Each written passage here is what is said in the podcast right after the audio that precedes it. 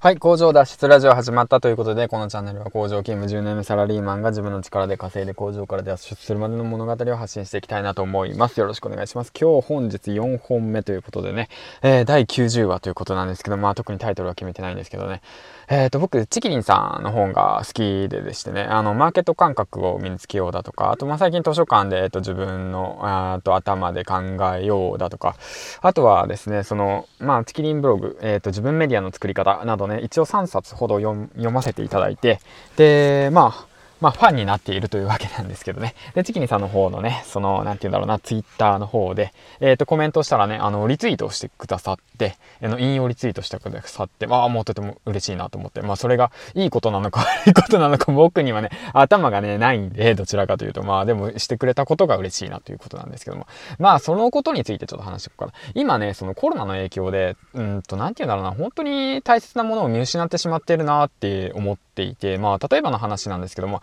すべてニュース番組を見たらコロナの番組ばかりじゃないですか。うん。コロナの番組ばかり。もう今日は感染者数がここに何日に何、何かどこどこでありましたみたいな。で、今日はあっちで感染者数がどこどこでした？みたいな感じで。で、今日は岐阜県で感染者数がどのでした？みたいな感じで。まあ、いろいろあるわけなんですけども、そればっかりで、うん。あのー、日本は平和だなって言っていてまあ、そのね、チキニさんは、あの、つぶやいていらっしゃったんですけども、まあ確かにそうだなと思って、そればかり意識いっていて、で、そればかり意識している日本は平和なんだなっていう。まあ、そういうものなの？みたいな。いや、違うんじゃないの？その裏の中ではなんかやっぱりね、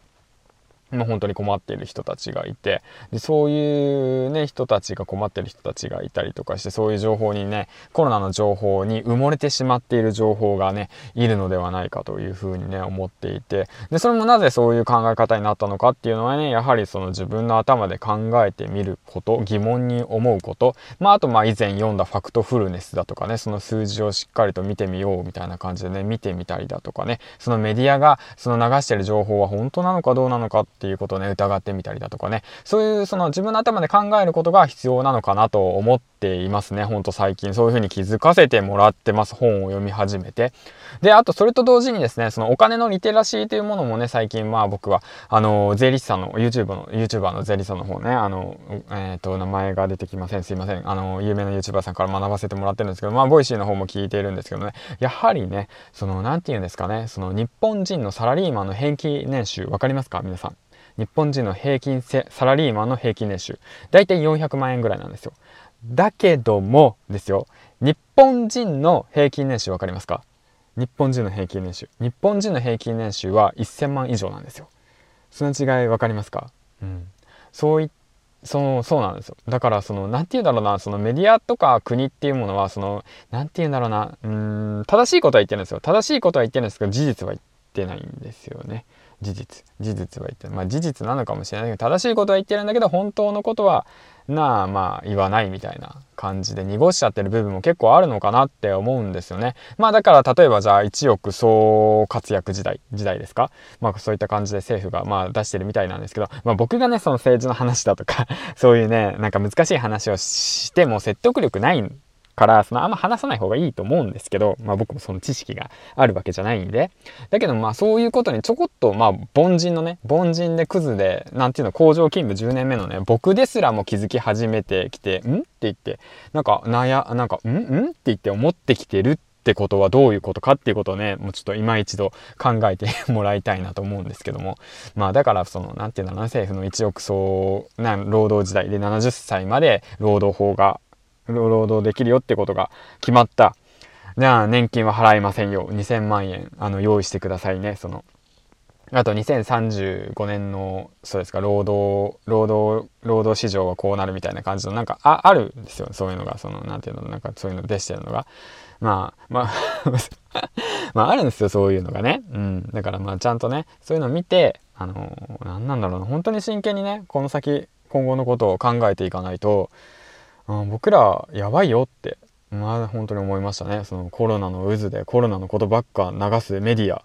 まあ政府のその70歳まで働けというその宣言。あとねなんか2000万じゃ足りないよとか言ってうだうだ。まあなんか言ってましたけどまあ2000万足りないんだったら2000万稼げるようになればいいっていうだけの話であって、まあ、そう簡単に言うなって話なんですけどまあ僕2円しか稼いでない俺が言うなって話なんですけど。うんまあまあまあまあそんな感じでね。まあ、そう思ったんですよね。だからその、何なんなんだろうな。うん、何なんなんだろうなってね。まあ、思っただけじゃダメなんですよ。思っただけじゃダメ。思っただけじゃダメで、思ったことをこうやって発信する。で、発信して、で、もし間違っていたら自分で気づいて、で、それを正しく理解して、またもう一度発信する。っていうことからね、始めていけばいいのかなってまあ、また思いました。はい。ということでね、今回はね、何の話やねんって感じなんですけど なんかね、うん、まあ、そう、最近の気づき最近の気づきっていうか、もう本読んでそういう風に思ったかな、みたいな感じなんですけど、まあまあ、こういうね、まあ、10年目のサラリーマンね、カッチコチのね、肉体労働勤め人がね、こうやってね、その、なんて言うんだろう、そういうものにね、気づき始めた世の中になってきたということは、一体どういうことなのかっていうことをね、今一度考えていきたいなというふうに思いましたということでね、えっ、ー、と、まあ今日はね、えっ、ー、と、20時からね、オンラインサロンの方の飲み会があるのので、そちらの方にね、参加したくて、まあ一応やり始め、やるっていう感じなんですけど、まあこれアフタートークなんですけどね、うん。あの一応周平サロンの方に入っていて、周平さんの方のサロンで、まあ今日はその辺、そのね、サロンメンバーの方たちと一緒に、うん、オンライン、オンラインの方でね、ズームで飲み会をするって感じなんですね。ちょっとすごい楽しみなんですけど、まあ、本当にね、まあ皆さんが来てくれるのかどうかわからないんですけども、あまあまあ僕がね、初めて企画してみたんですけども、まあファシリテーターって何って感じなんですけどね、ファシリテーターって何なんだろうなみたいな。まあ最近ズーム使い始めたけども、ズームの使い方慣れてないし、まあ、スラックも使い方慣れてないし、ディスコードの使い方も慣れてないし、っていうわけで、まあ、でもね、慣れてない中、まあ、全ての SNS に手をつけて、つけ、手をつけてるってわけなんですけども、